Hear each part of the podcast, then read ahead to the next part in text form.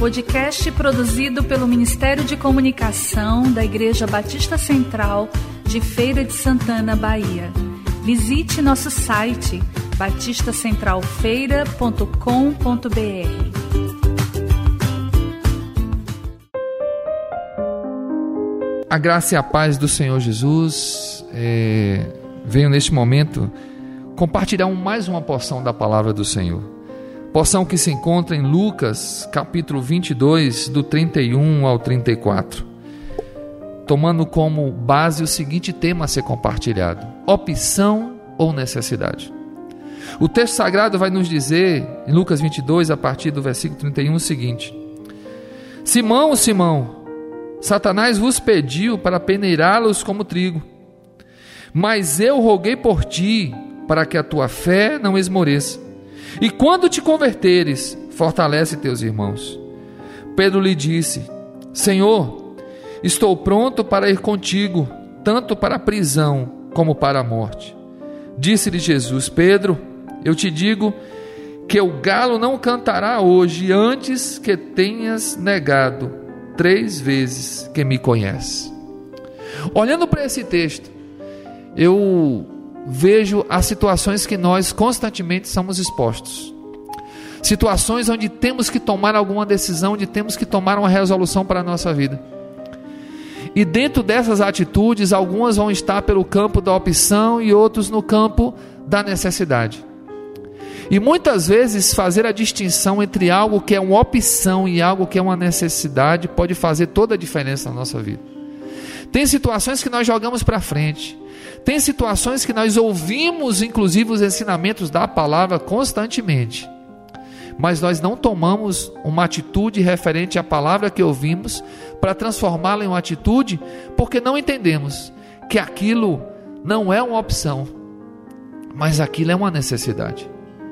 Pedro, nesse momento onde Jesus, com muita ênfase, diz: Simão, Simão, para chamar a sua atenção.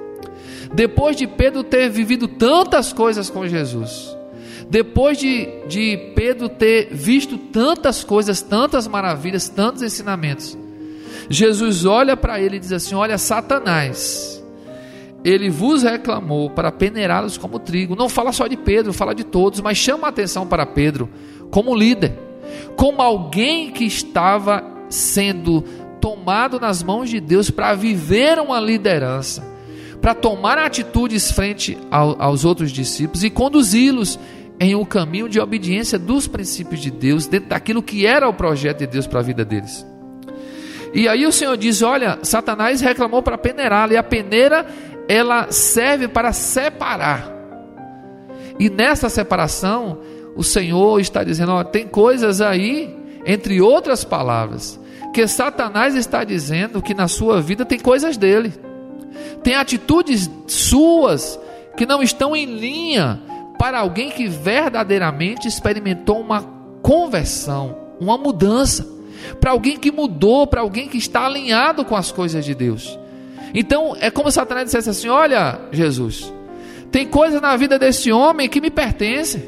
Deixa eu peneirar, deixa eu separar para você ver de forma muito clara.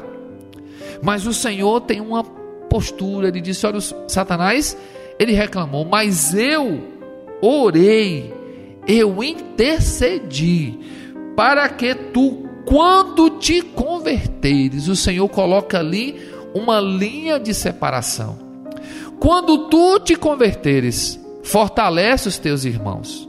Ou seja, quando tu romperes com coisas que estão na tua vida, cumpre o propósito para qual tu foste chamado. Nós vemos ali uma linha de separação, um rompimento.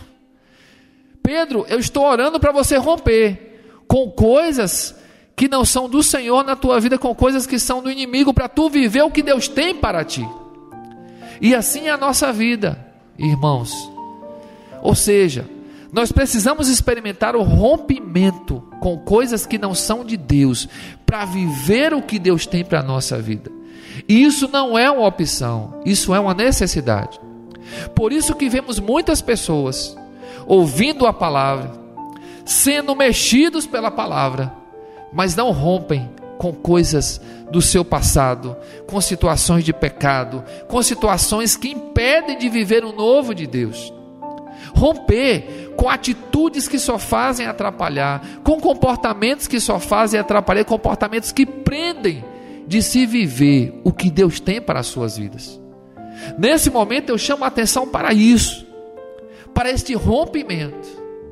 Homens precisam romper com coisas que os prendem, na falta de atitude, nos desejos carnais, em comportamentos que os acompanham de muitos anos. E que Deus já tem proposto uma nova vida, já tem proposto algo novo para as suas vidas, mas que essas coisas os impedem. A falta de atitude, o desejo por pecados antigos, as posturas que têm que ser tomadas, tratamentos dentro da sua própria família que precisam ser deixados para trás. O Senhor chama para romper. E este rompimento, uma vez acontecendo, ele vai gerar o terreno propício para se viver um novo. Quando nós vamos para Colossenses 3, a partir do versículo 2, diz assim: Pensai nas coisas de cima e não nas que são da terra, pois morreste e a vossa vida está escondida com Cristo em Deus. Quando Cristo, que é a nossa vida, se manifestar, também vos manifestareis com Ele em glória. Portanto, eliminai vossas inclinações carnais, ou seja, se despojai, rompa com isso. E aqui continua: eliminai as vossas inclinações carnais, prostituição, impureza, paixão, desejo mal e avareza, que é a idolatria. É por causa dessas coisas que a ira de Deus sobrevém aos desobedientes. Nelas também andastes no passado, quando ainda viveis nessas coisas.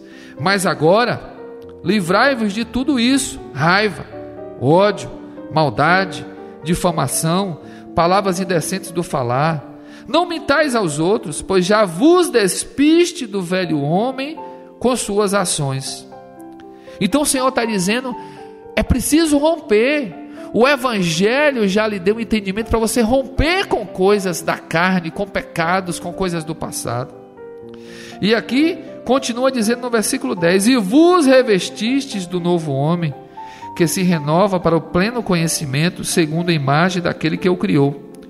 Nesse caso, não há mais grego nem judeu, nem circuncisão nem circuncisão, bárbaro, cita, escravo ou homem livre, mas sim Cristo, que é tudo em todos.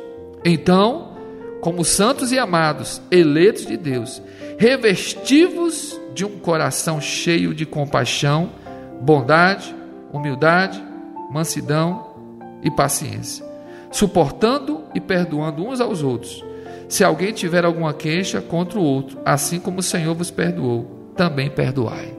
Esse texto de Colossenses capítulo 3 fala da necessidade de se despojar de algo e se revestir de outro. Ou seja, é preciso romper. Venho neste momento falar sobre a necessidade de romper. Não como opção, mas como uma necessidade, de algo necessário para a vida.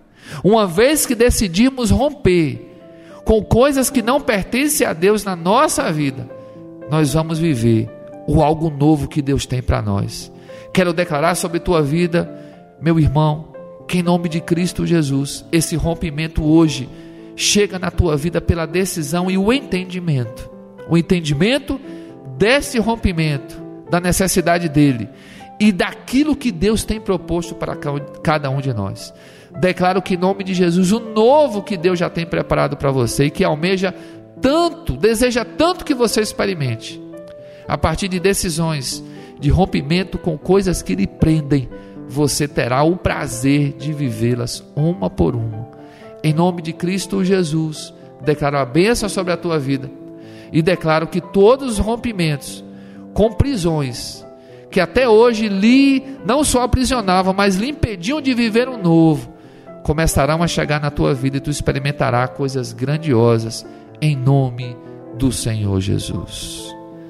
Aproveito este tempo também para declarar a você que é, existem alguns rompimentos que eles são também importantes. Por exemplo, nós temos reuniões cedo aqui na igreja, dia de quarta-feira, às seis e meia, às sete e meia da manhã, uma reunião de oração, que é difícil romper com o sono, com as dificuldades de levantar, mas que é um tempo importante. De forma semelhante à adoração no sábado, de sete às oito da manhã, que é difícil também romper, às vezes, com justamente o descanso, a cama. Mas eu declaro sobre tua vida que este rompimento com essa dificuldade de estar aqui juntos, vai trazer um momentos assim, vão, vão trazer momentos assim muito especiais na tua vida. Porque esse tempo é um tempo importante.